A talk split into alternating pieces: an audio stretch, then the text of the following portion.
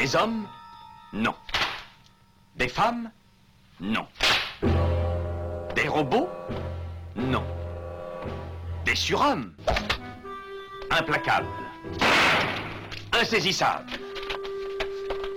Invincibles. Insensibles. Aux ordres d'une super organisation criminelle.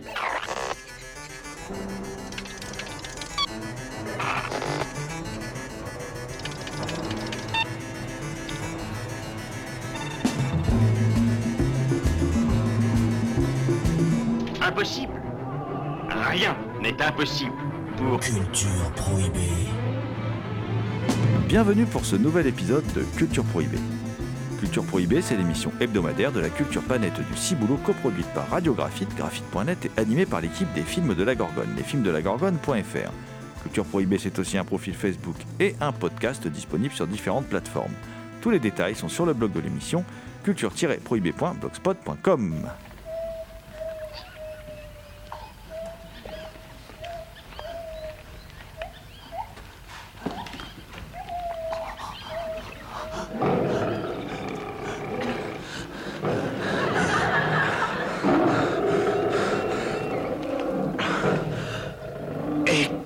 Monty Flying.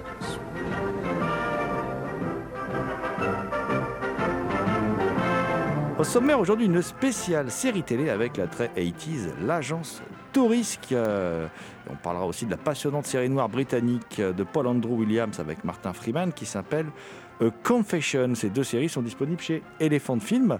Euh, et puis nous aborderons la cultissime série comique Monty Python's Flying Circus qui vient de- de- d'être honorée d'un magnifique coffret chez Rimini Éditions. Euh, un coffret dans lequel d'ailleurs dans les bonus figure une interview d'Alain Carazé et Romain Nigita. Et justement Alain Carazé et Romain Nigita viendront dans la deuxième partie de, de l'émission euh, nous causer de cette série Monty Python's Flying Circus. L'équipe de Culture Prohibée tient à remercier tout particulièrement Blanche Wordio et Victor Lopez pour leur aide sur cette émission. J'adore quand un plan se déroule sans accroc.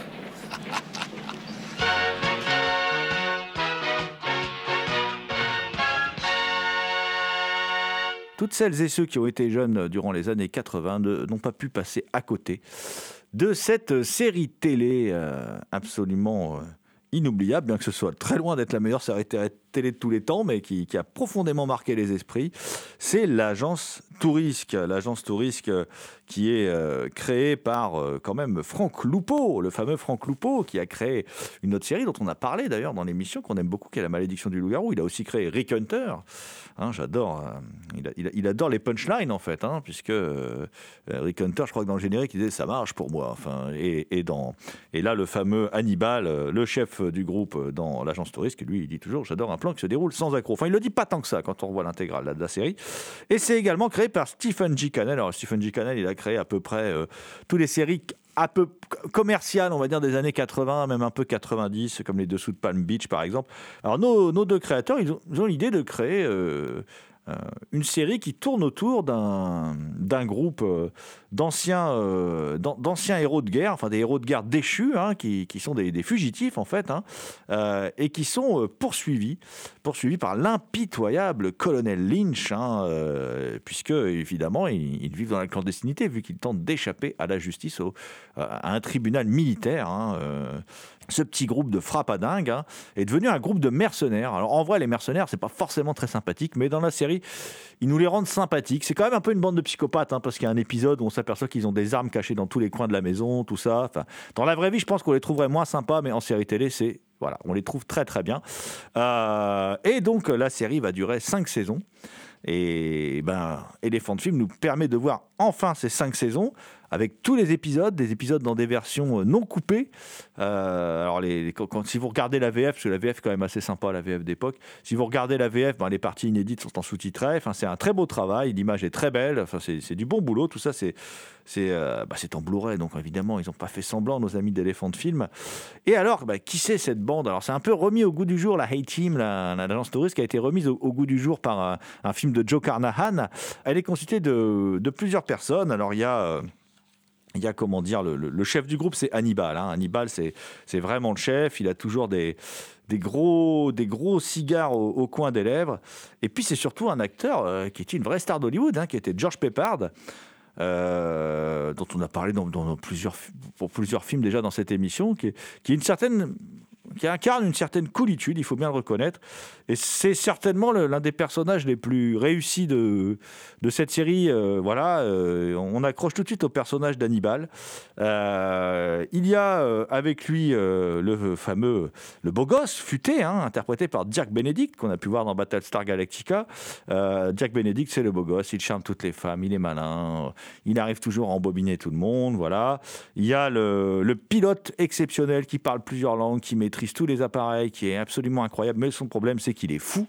C'est Looping, Looping qui a marqué les, les esprits, hein, évidemment, qui est interprété par Dwight Schultz, qui trouve là un peu le, le rôle de sa vie. Et puis il y a Barracuda, Barracuda qui est le conducteur, qui est aussi une sorte de MacGyver noir plein de muscles et de testostérone, puisque c'est un, euh, voilà, avec sa coupe à l'iroquoise, ses, ses- ses chaînes qu'il porte, euh, voilà, symbole à la fois de la frime, mais aussi de, de son émanci- de, l'émancipation des Noirs américains. hein. Bon, il a un peu piqué ça à Isaac Hayes, mais ça le fait. hein. Et, euh, et, et- et Mr. T.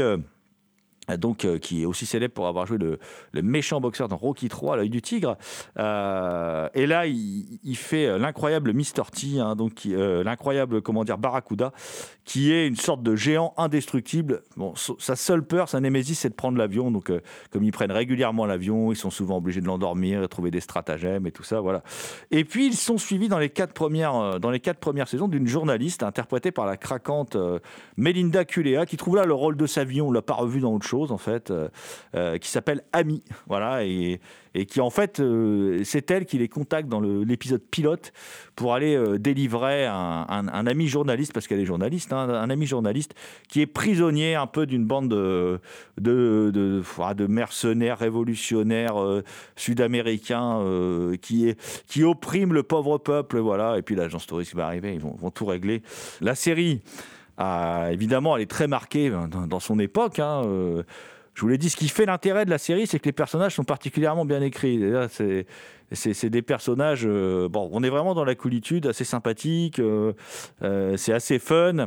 C'est très spectaculaire. Il y a beaucoup d'explosions, de cascades. Enfin, c'est une série à gros budget. Voilà. Le seul bémol qu'on peut mettre sur la série, parce que c'est un plaisir de revoir ça. Moi, franchement, j'ai pris mon pied. Mais on peut pas vraiment enquiller les cinq saisons d'un coup parce que alors la cinquième saison est beaucoup plus faible. Ils ont essayé de changer justement ce que je vais vous décrire là. C'est-à-dire que dans les quatre premières saisons, si vous avez vu l'épisode pilote, tous les épisodes sont faits sur le même modèle tous, sans exception, avec euh, la même histoire, c'est-à-dire qu'on va les contacter, euh, Hannibal va se déguiser, euh, rencontrer leur, leur- leur client, et puis ils vont intervenir, faire la mission suicide. Ils vont y arriver sans tuer personne ou quasiment jamais. En plus, c'est ça qui est rigolo, ça pète de partout, mais bon, voilà. Euh, et puis, euh, bah, tout se termine euh, toujours bien. Alors, dans chaque épisode, quasiment, ils, vont, ils sont obligés d'aller chercher Looping, qui est dans un asile militaire, donc obligés d'aller, d'aller le sortir de là.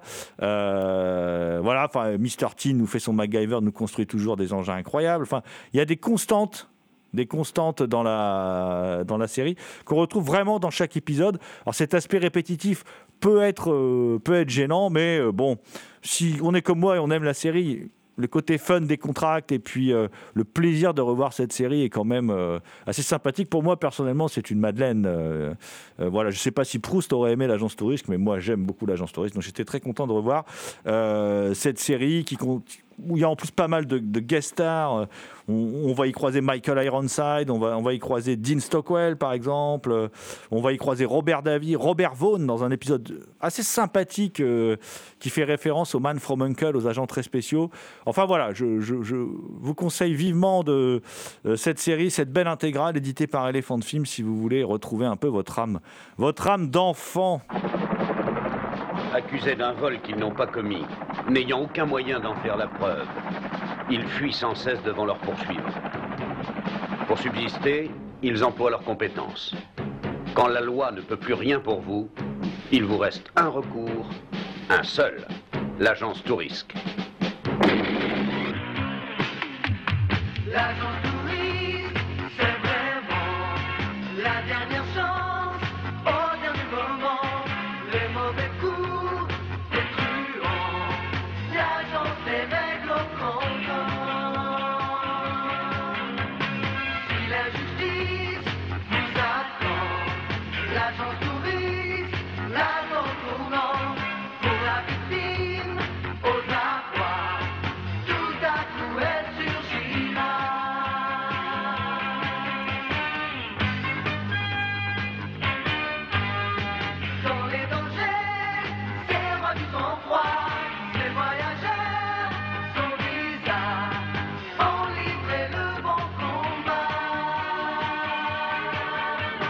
Vous écoutez Culture Prohibée.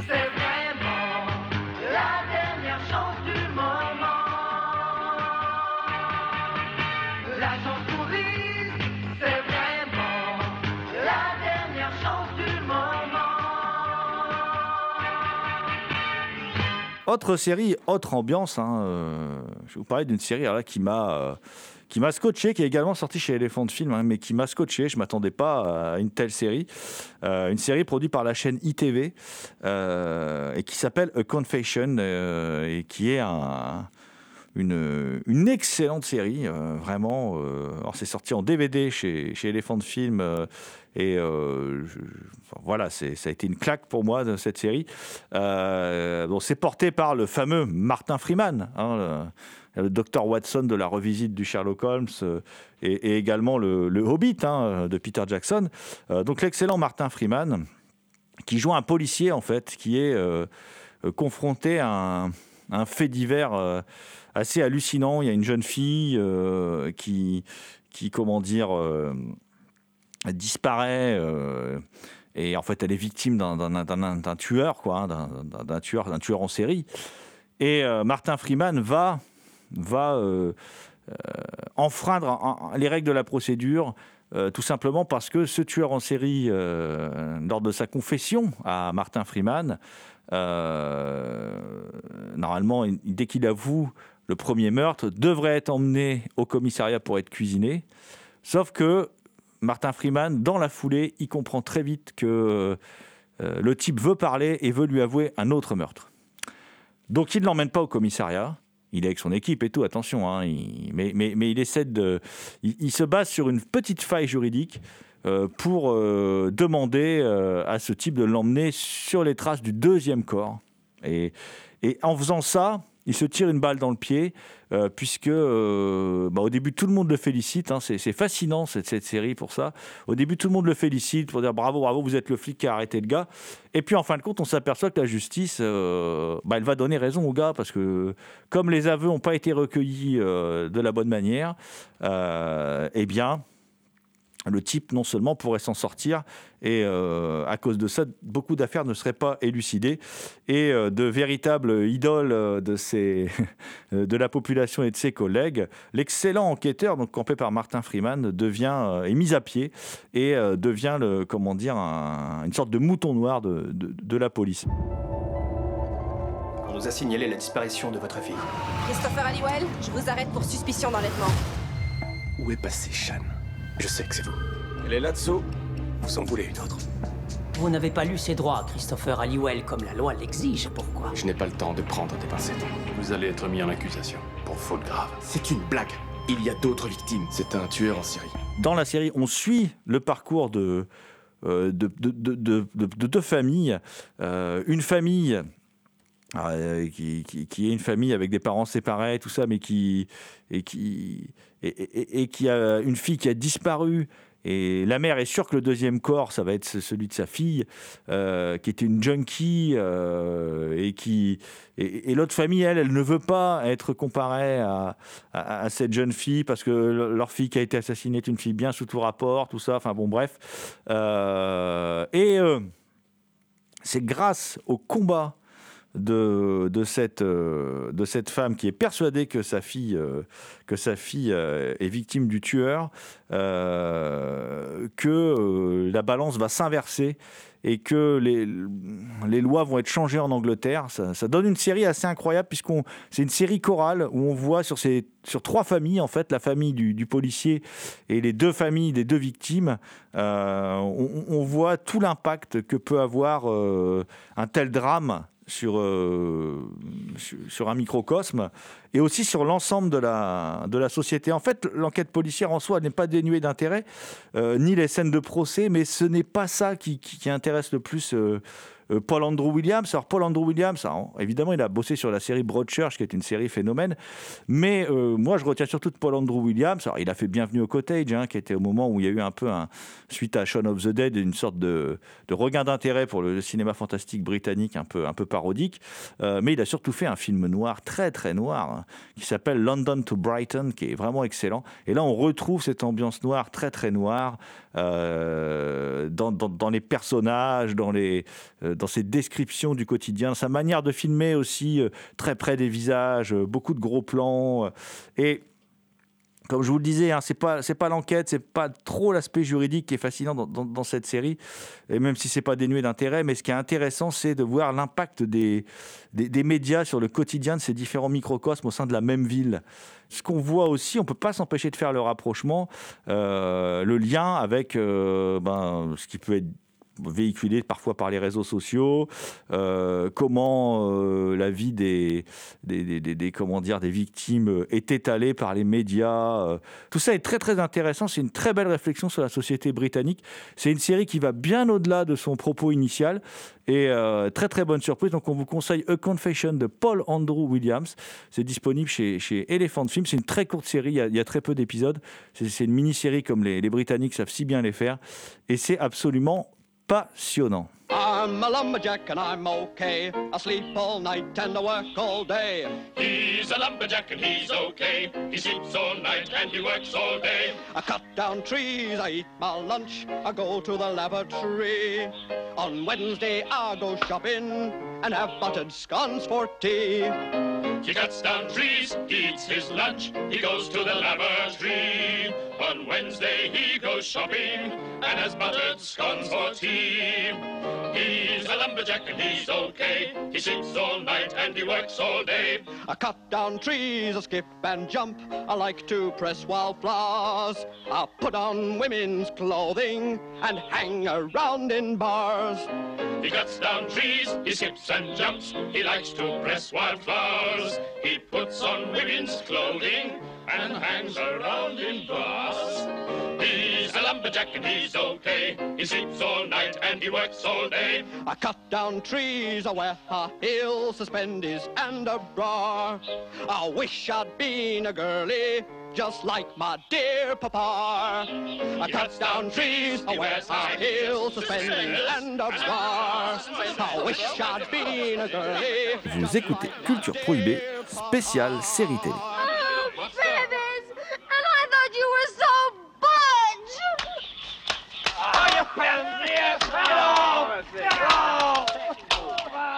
La seconde partie de cette émission, nous allons la, consacrer à une série cultissime, cultissime pour votre serviteur.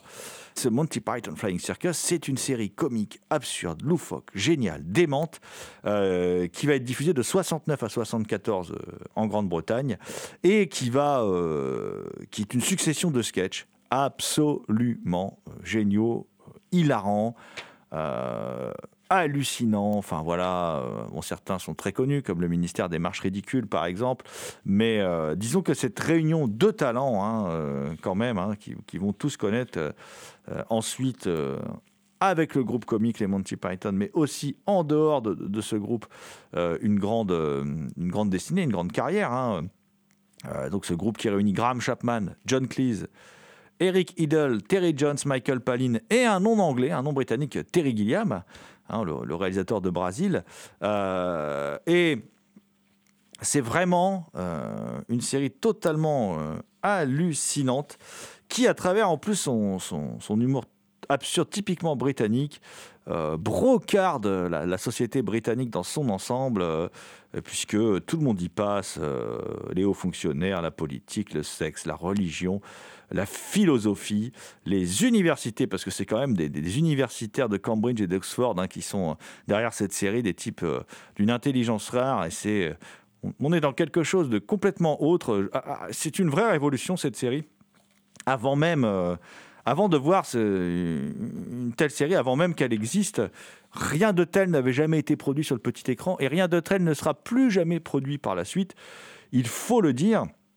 Alors là, le, coffret de cette intégrale de 7 Blu-ray, euh, 11 DVD, hein, euh, sorti par Rimini Édition, est absolument fabuleux, euh, puisqu'il comprend bah, l'intégrale de, la série, les, quatre saisons pour 45 épisodes, euh, l'interview du réalisateur Ian McNaughton, avec euh, des images de tournage de, de la saison 2, euh, un reportage tourné sur le set de la saison 2, euh, une émission consacrée par la BBC au Monty Python, euh, un module pour découvrir comment on a euh, comment Terry Gilliam a découvert la restauration des séquences animées du Monty Python Flying Circus, parce qu'il y a aussi tout un délire avec des séquences d'animation qui sont concoctées par Terry Gilliam, qui est assez passionnant. Et puis, et puis, il y a un assortiment de, de séquences inédites, de scènes coupées, de versions alternatives de sketchs. C'est indispensable. Vous allez passer des heures, des heures, des heures devant ce coffret à vous bidonner comme des malades. Et puis, dans ce coffret édité par euh, Rimini Édition, il y a un, bonus euh, présenté par deux légendes, hein, des, amateurs de séries télé. Alain Carazé, hein, on ne présente plus Destination Série, euh, émission culte qui passait autrefois sur Canal Jimmy. Euh, Romain Nigita, euh, que tout le monde connaît aussi pour sa passion pour les séries, qui est passé par Mad Movies, voilà. Et- et ces deux hommes qui nous font une présentation très érudite des Monty Python qui est absolument passionnante.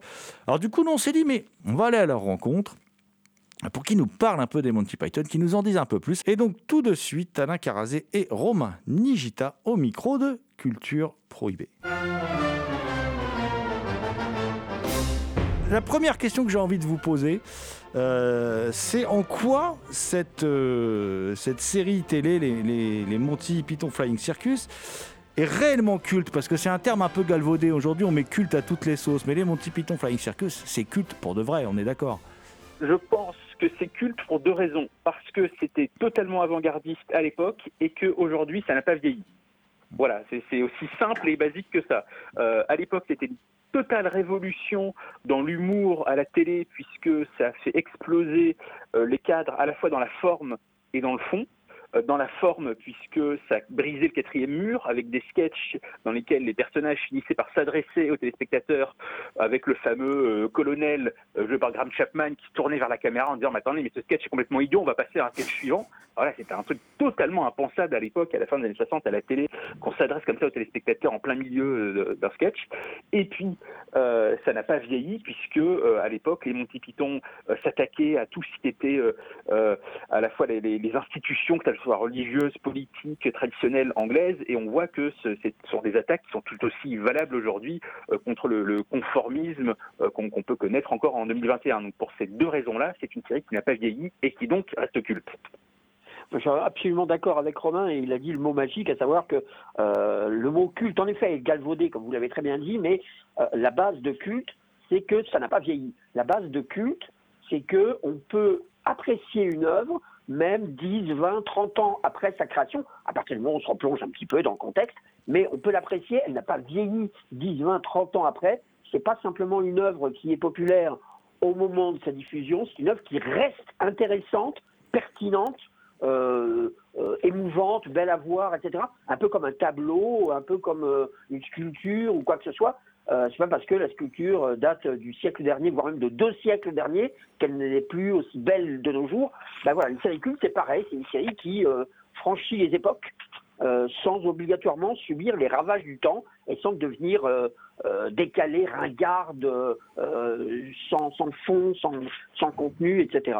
Donc c'est le cas des Monty Python. Enfin, je veux dire, c'est toujours aussi pertinent de nos jours et c'est toujours aussi révolutionnaire. Et bah, justement, bah, le, mot, est lancé, euh, révolution, vous l'avez dit tous les deux. hein. La série, c'est une véritable révolution. Elle est diffusée de 69 à 74. euh, euh, comment expliquez-vous que la, la- chaîne, c'est sur la BBC, je crois, mise sur un tel projet euh, et, et- et ce qui paraît assez dingue, et, quel accueil le public lui a réservé? Parce que je- on a, on a du mal à croire que cette série puisse rencontrer un succès phénoménal. Ça, ça- ça paraît être. On, on voit pas des producteurs, enfin des, des diffuseurs oser aller vers une série comme ça quand on lui présente sur le papier. Bah, la série a marché à la BBC euh, tout simplement parce que enfin, la série a été lancée à la BBC tout simplement parce que la BBC ne savait pas ce qu'il y avait dedans. C'est aussi simple que ça. Ils ont dit d'accord, faites-nous des, des sketchs, euh, mais quelque part, ils ne se sont pas réellement souciés euh, de ce qu'il y avait dedans.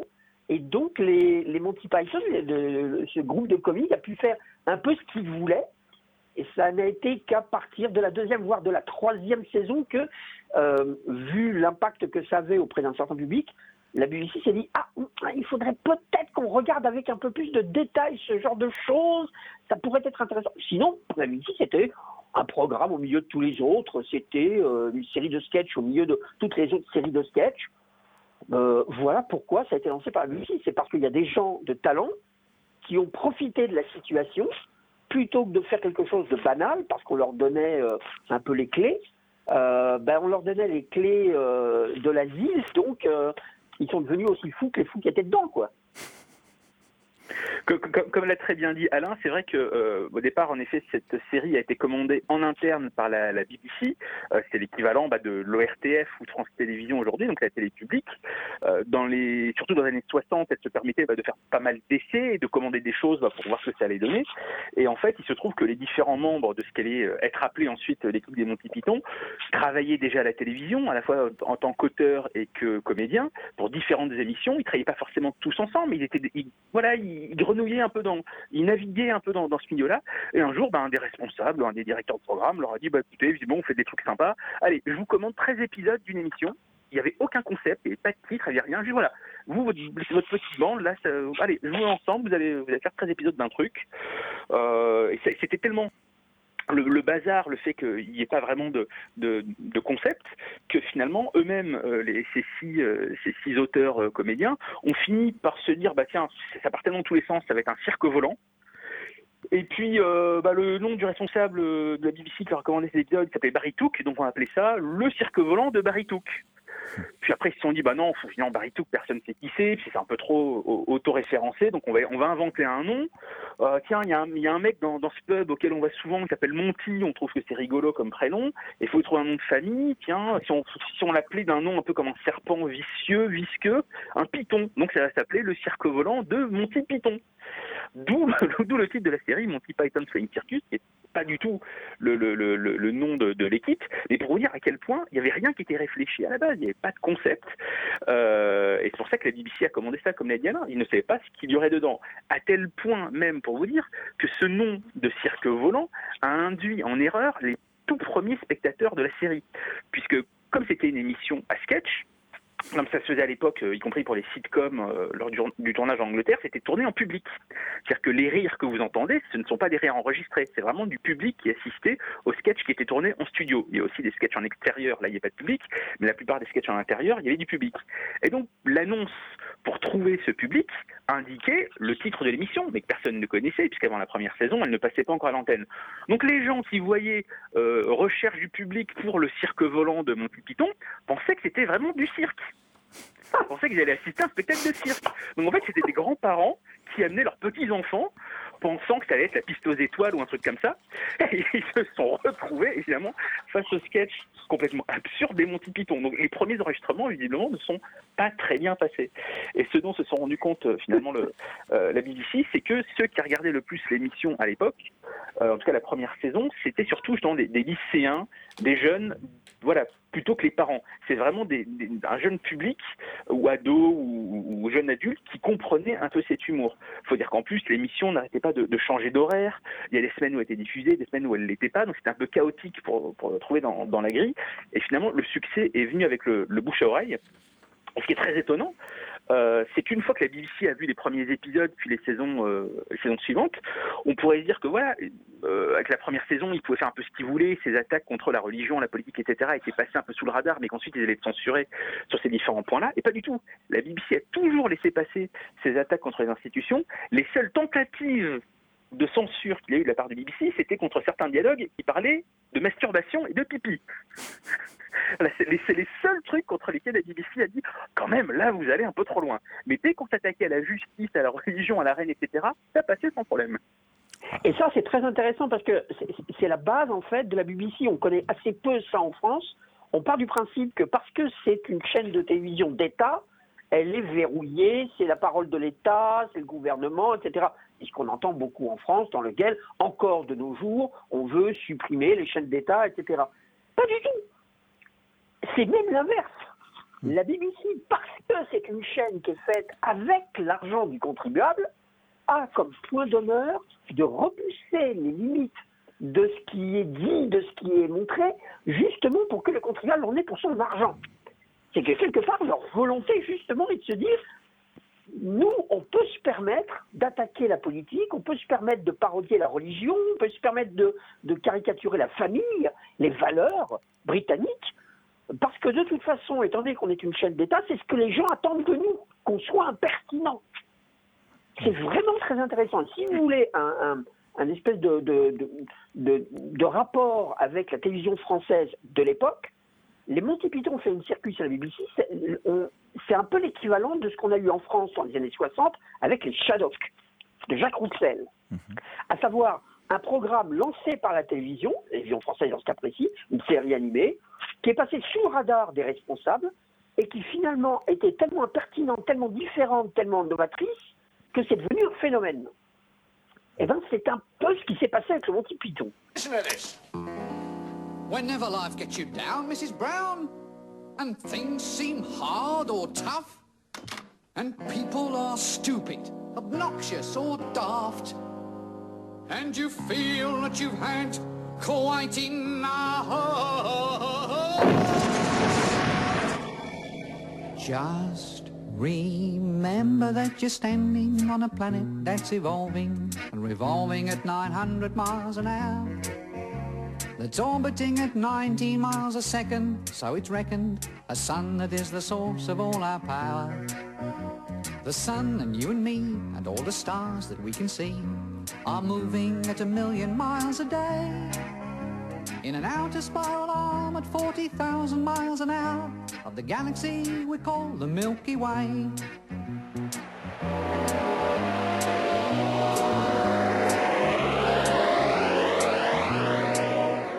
Our galaxy itself contains a hundred billion stars. It's a hundred thousand light years side to side. Bulges in the middle, 16,000 light years thick, but out by us it's just 3,000 light years wide. We're 30,000 light years from galactic central point. We go round every 200 million years. And our galaxy is only one of millions of billions in this amazing and expanding universe.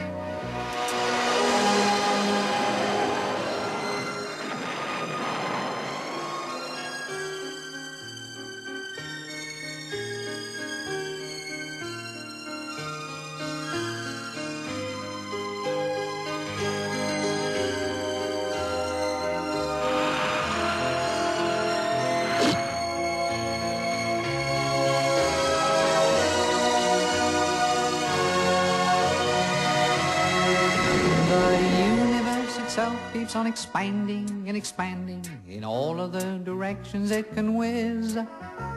As fast as it can go, at the speed of light, you know.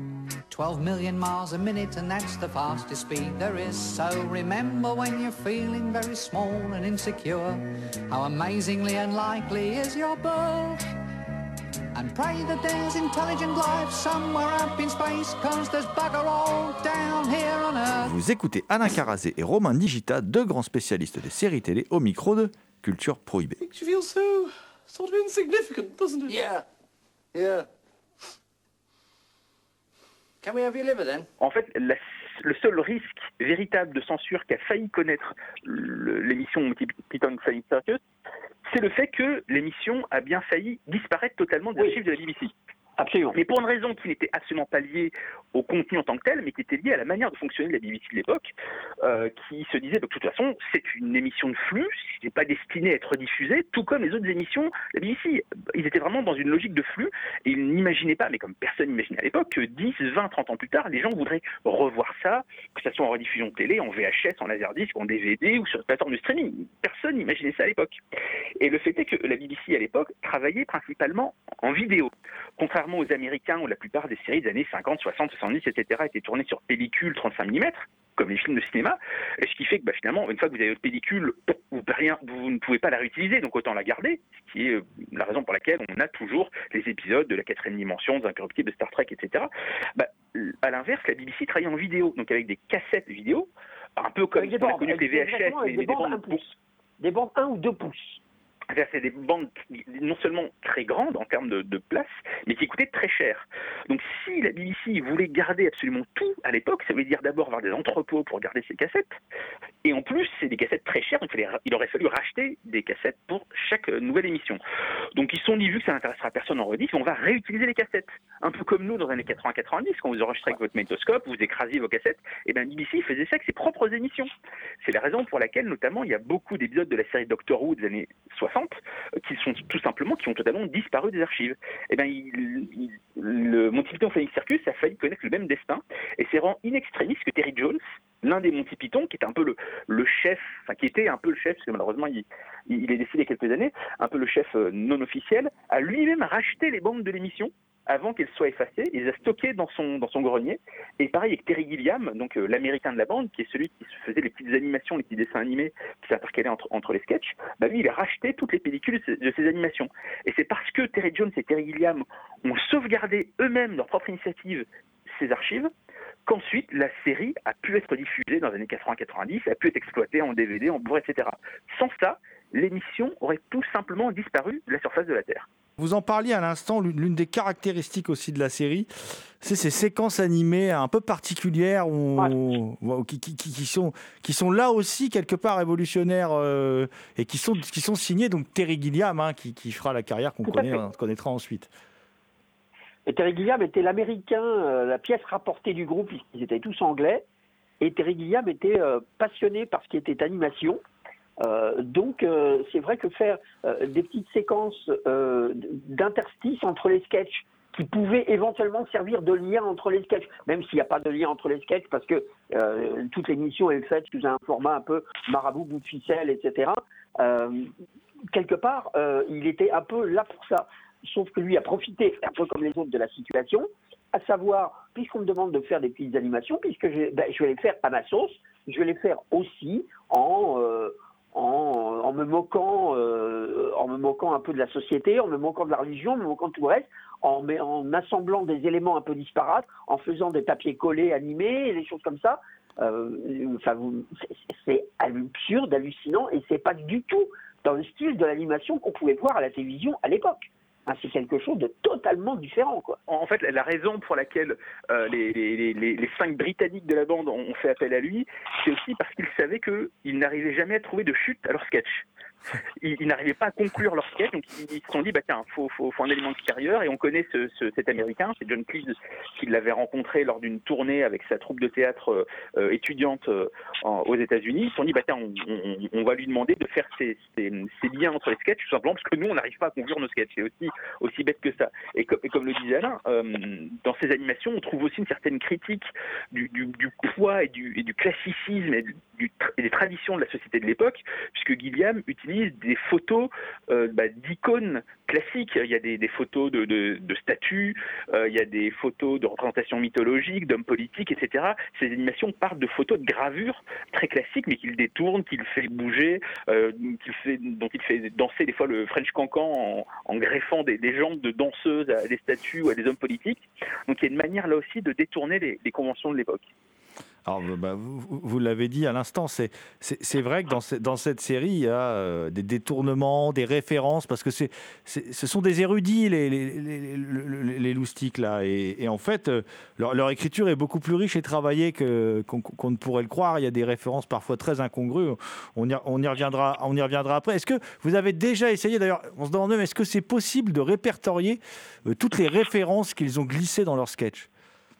Euh, sans doute, mais moi je l'ai pas fait. Je dois avouer, je, je, je me suis pas, je- voilà, je me suis pas dit, prenons deux ans, prenons deux ans pour tout répertorier. Alors, nous, n'avons pas ni Alain ni moi écrit une thèse sur les Monty Python.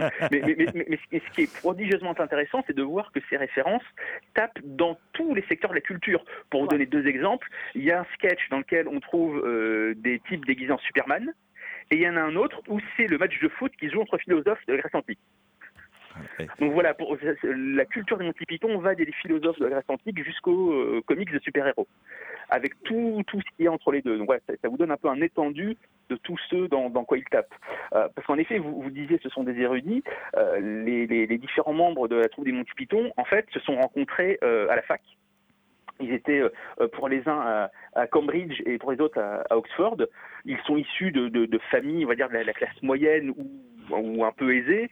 Euh, C'est la première génération de l'après-guerre et euh, ils vont tous euh, à la fac pour, normalement, bah, faire des, métiers un petit peu, un, élevés dans, les classes sociales pour devenir avocat, dentiste, médecin, etc. Sauf que ça les intéresse absolument pas. Et il est tradition dans ces facs britanniques qu'il y ait des, troupes ils vont se rencontrer les uns et les autres lors du festival d'Édimbourg, qui est un peu l'équivalent du festival d'Avignon pour le, monde anglophone. Et voilà, c'est tout, tout va démarrer comme ça. Ils ont tellement redéfini la notion d'absurde, ils ont tellement que voilà, on a tous des, des images fortes en tête. Bah, d'ailleurs, en quoi ils ont redéfini la notion d'absurde D'ailleurs, c'est une question un peu philosophique, mais bon. Je crois que c'est l'un des Monty Python qui, de toute façon, était très influencé par le dadaïsme. Euh, ça, Romain, par contre, va pouvoir peut-être me, me- me- me confirmer ça. Et, et c'est euh, euh, de ça qu'il a voulu justement faire un humour situationniste, dadaïste. Et, et il s'est dit tiens, on va aller dans cette direction-là plutôt que de faire des sketchs. On disait tout à l'heure, en effet, qu'il y avait des références. Mais ce qui est bien, c'est que les références ne sont jamais des références d'époque. Je veux dire, c'est jamais des références à, un homme politique, à une situation donnée, etc. Euh, c'est pas quelque chose qui peut faire que le programme va être daté ou qu'il faut connaître la référence pour saisir l'humour et ainsi de suite. Ce sont des références plus globales à la société de l'époque, mais à la société globale. Euh, mais il n'y a pas. Je veux dire, quelque part, c'est pas comme, euh, si vous voulez, un rapprochement avec la France, c'est pas comme euh, euh, le petit rapporteur ou les guignols de l'info, qui étaient très très drôles et qui sont très intelligents aussi, mais qui, quelque part, étant donné que c'est hyper référencé avec l'actualité de l'époque, demande en effet énormément de travail pour les resituer dans le contexte euh, si on veut les revoir de nos jours. Euh, eux, c'est pas vrai. Eux, euh, vous prenez le Blu-ray, vous mettez le premier disque en route, c'est parti, quoi. Et c'est complètement absurde, c'est complètement délirant, c'est limite euh, psychédélique. C'est même pas limite, c'est complètement psychédélique. Donc voilà, c'est ça qui fait l'intérêt du truc. c'est Eric Idle, qui est le, musicien le plus musicien de la bande, qui en effet revendique un peu cette, cette influence du, dadaïsme et du situationnisme. C'est quelque chose qu'il a découvert avec un, groupe de rock psychédélique qui s'appelle Bonzo Dogs. Euh, D'ailleurs, un des membres de Bonzo Dogs va continuer à travailler avec lui euh, sur tous ses projets musicaux par la, par la suite, y compris par exemple le- la comédie musicale Spamelot, euh, qui est la version musicale sur scène de, de Sacré Graal. Et c'est vrai que l'émission Monty Python Flying Circus est un peu le mélange de cet esprit psychédélique de la fin des années, des années 60 avec un humour britannique un peu plus classique qui est hérité des émissions radio des années 50 comme le Goon Show qui est l'émission radio qui a révélé euh, Peter Sellers notamment. Donc il y a un peu voilà ce, mélange d'humour euh, un peu plus classique dont ils héritent également de ce qu'ils ont fait à la fac et de bah, tout simplement de l'époque de la fin des, des années 60 qui permet euh, d'avoir quelque chose d'un peu plus un peu plus délirant, un peu plus hors norme et qu'ils vont importer à la télévision où ça n'était pas encore vra- vraiment la norme. Manuel Camp was a real piss and he was very rarely stable. I digger, I digger was a boozy beggar who could think you under the table. David Hume could out-consume Wilhelm Friedrich Hegel. And Wittgenstein was a beery swine who was just a schloss to Schlegel. There's nothing Nietzsche couldn't teach about the raising of the wrist. Socrates himself was permanently pissed.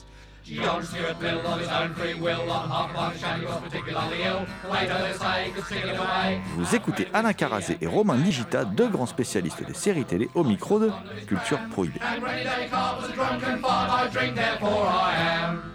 Yes, Socrates himself is particularly missed. A lovely little think about a bugger when he's pissed. Quelle trace, selon vous, laisse cette série euh, bah, dans ce qu'on appelle aujourd'hui la pop culture, quoi Voilà, parce que c'est vrai, vraiment important. euh, cette série, elle, a une place vraiment à part dans, l'histoire de la, pop culture. elle laisse une trace euh, plus ou moins floue. Malgré tout, toute la passion que j'ai pour les Monty Python et pour cette série, ce qui est amusant des fois quand, je parle des Monty Python avec certaines personnes, elles oublient un peu qu'il y a eu à la base il y a cette émission de télé. Maintenant, pour plein de personnes, les Monty Python, ce sont les films. Exactement. Ça s'explique pour plusieurs raisons. Déjà, en France, la première chose qu'on ait vue des Monty Python, ce sont les films. L'émission n'a été diffusée pour la première fois que au début des années 90. Donc euh, plus de 20 ans après, euh, après ses diffusions initiales en Grande-Bretagne. On a d'abord eu les différents films. Euh, d'abord euh, la première folie des, Mon- des Monty Python, qui était en fait des remakes des sketchs télé euh, qui avaient été refilmés sur pellicule pour être exploités d'abord aux États-Unis. C'est d'abord le premier truc qu'on a eu d'eux sous le titre Pataquès en France, avec une affiche dessinée par Gottlieb, et ça a fait un bide total. Parce qu'évidemment, on connaissait pas l'émission, on connaissait pas les Monty Python. Bref, c'est passé complètement inaperçu. Et c'est surtout avec ensuite la sortie au cinéma de, de Sacré Graal, puis de la vie de Brian, que ça a été un, carton, jusqu'à carrément euh, leur dernier film, Le sens de la vie, qui était euh, sélectionné au Festival de Cannes et qui a remporté, je crois, le Grand Prix du jury. Et ça n'est qu'après tout ça que finalement, au début des années 90, il y a eu la diffusion du Félix Circus en quasi simultané dans, sur FR3 dans l'émission Continentale qui était présentée par Alex Taylor, une émission qui passait des séries en VO à l'époque, complètement révolutionnaire sur une chaîne hertzienne, des séries en VO, c'était pour apprendre l'anglais, soi-disant. Et Voilà, le prétexte, le diffusé- prétexte de l'émission, c'était euh, pour apprendre l'anglais ou pour mieux connaître l'Europe et pour apprendre l'anglais, on vous passe des séries en VO sous-titré, comme ça, ça vous apprend l'anglais. Ce n'était qu'un prétexte, je vous rassure complètement. hein. Et puis, je crois que la même année, c'est également été diffusé sur Canal Genie au tout début de, l'existence de, la chaîne. Mais voilà, il a fallu attendre plus de 20 ans euh, pour euh, que les Français découvrent l'origine des Monty Python. C'est vrai que du coup, euh, pour la plupart du, public français, les Monty Python, ce sont surtout les, bah, films, c'est Sacré Graal et, et- La vie de Brian.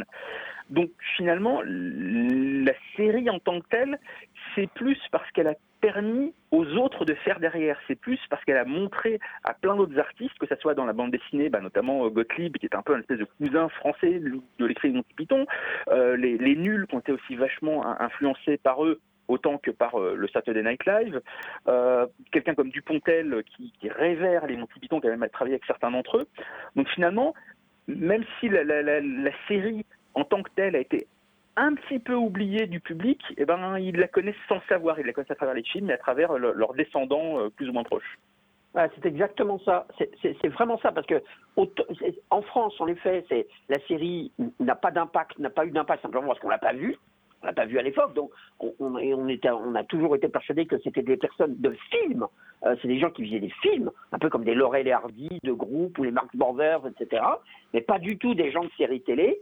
En Angleterre, euh, bah, étant donné qu'il y a eu la série télé, ça leur a ouvert la porte, ça leur a ouvert la porte plus ou moins pour faire des films, ça leur a donné une relative respectabilité, ça leur a ouvert la porte pour faire d'autres séries, puisque John Cleese a fait par la suite, euh, mais séparément, c'est chacun, mais John Cleese a fait par la suite euh, un, un petit chef-d'œuvre euh, de la sitcom britannique qui s'appelle euh, L'Hôtel en folie, Fawlty Towers, qui est encore considéré de nos jours par tous les artistes anglais comme la référence ultime de la sitcom absolument parfaite et qui est toujours rediffusée souvent sur la BBC, encore de nos jours. Donc c'est quand même assez hallucinant.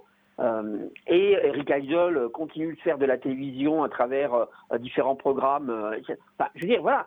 Donc ça leur a ouvert plein de portes, pas uniquement celle du cinéma, mais aussi celle de la télé. Et en plus, ils se retrouvent, ils se sont retrouvés régulièrement à travers des spectacles. Bah, Romain il a, a assisté à un des derniers d'ailleurs.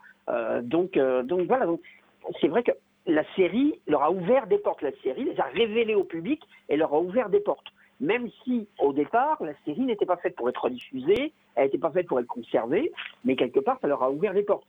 Euh, même dans les années 70, de toute façon, il y, avait, il y avait tellement peu de moyens de revoir des épisodes de Monty Python fait avec Circus à la télévision britannique que la seule manière de se replonger là-dedans, c'était avec des disques avec des, des disques racontés dans lesquels ils rejouaient des sketchs, un peu comme à notre époque on avait euh, euh, des disques racontés de, euh, de Nounours, Pimprenel et Nicolas, vous voyez, euh, mais un peu le même genre, quoi. C'est exactement la même chose. Donc c'est vrai que la série est, est passée, elle n'est pas passée sous le radar en, en Grande-Bretagne, non, mais quelque part elle a plus ouvert les portes que euh, demeurer une série culte. Et c'est avec le recul, maintenant, qu'on se rend compte que ça a été ça, le dénominateur commun un peu de tout ça, le démarrage un peu de tout ça, et que quelque part, ben, ils sont tous ont continué un peu dans ce style-là, quoi. Ils continuent d'avoir et des films et des apparitions à la télévision. Euh, il y a eu aux États-Unis un programme qui s'appelait euh, The Ruttles, qui était une parodie des Beatles. C'était ni plus ni moins qu'un espèce d'épisode long format de Monty Python avec un seul sketch dans lequel il parodiait les Beatles avec un groupe im- imaginaire qui s'appelait les Ruttles euh, et qui les parodiait complètement. Donc voilà, c'est- tout part de là. Sauf que même si tout part, les films, etc., même si tout part de la série, de Monty Python Flying Circus, tout part de là, mais la série elle-même, elle est moins connue. C'est- paradoxal. Aujourd'hui, euh, justement, le, public va pouvoir redécouvrir à travers ce très très beau coffret euh, en Blu-ray, avec 7 Blu-ray, l'intégrale de cette, de cette série, avec en plus pas mal de bonus très intéressants, dont un bonus où vous figurez tous les deux hein, dedans. Voilà. Euh, et euh, euh, justement, qu'est-ce que vous diriez, vous, à un spectateur d'aujourd'hui qui est vierge de toute relation avec les Monty Python? Il ne les connaît pas. Qu'est-ce que vous, vous diriez pour l'inciter à se précipiter sur, sur ce coffret euh, euh, qui, est, qui est extraordinaire, puisqu'il permet de voir les, en plus la série dans des conditions assez optimales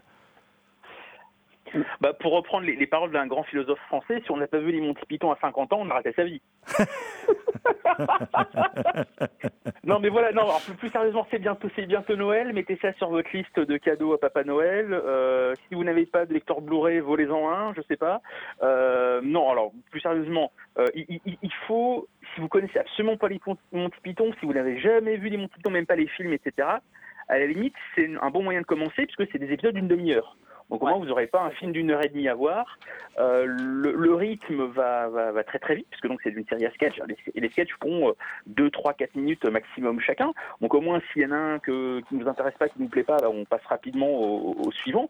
Même si chaque épisode d'une demi-heure, finalement, il y a une espèce de, de trame, mais on passe fa- facilement d'un sketch à, à un autre. Moi, j'ai le souvenir terrifiant, euh, pour vous raconter quelque chose, il y a quelques années, chez un ami qui fêtait son anniversaire, quelqu'un à l'époque lui avait offert le, le DVD de, de, de Sacré Graal, euh, qui venait de sortir, et bon, il avait mis le DVD en lecture comme ça pendant la soirée d'anniversaire, et une, des convives qui était là, qui était médusée en voyant l'écran, mais qui visiblement était paniquée de ne pas comprendre ce qu'était ce, ce truc.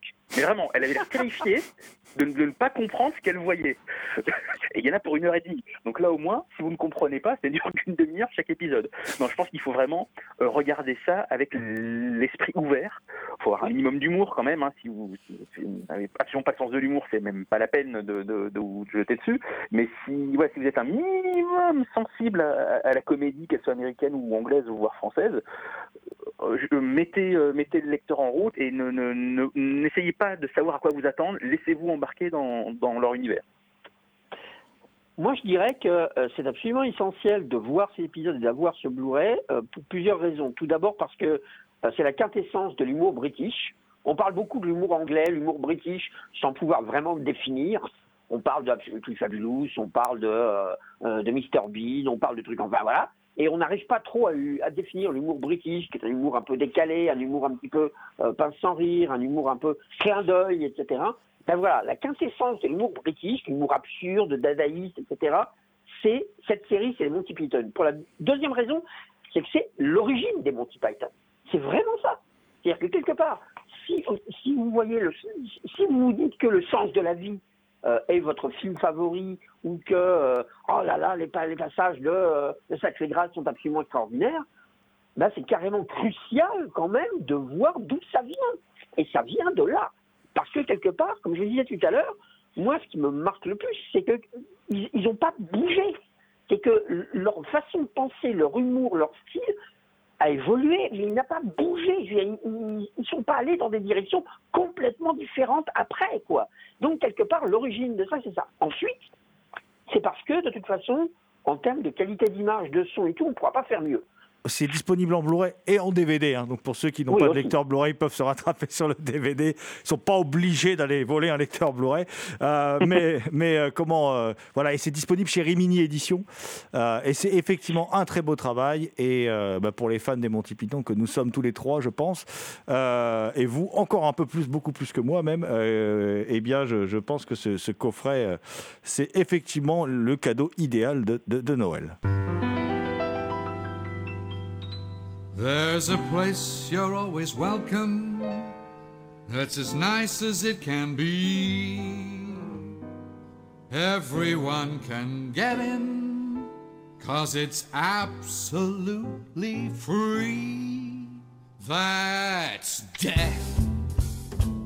No need to take a breath.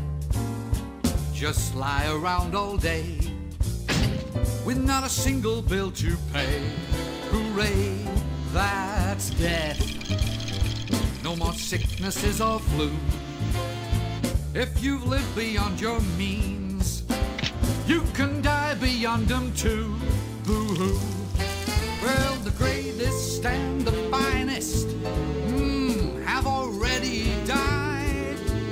Why not simply join them on the other side?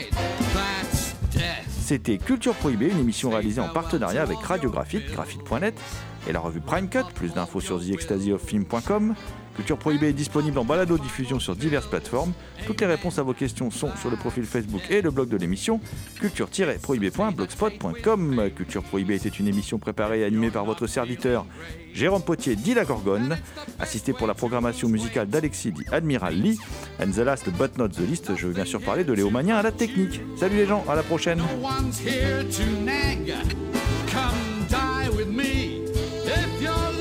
A drag.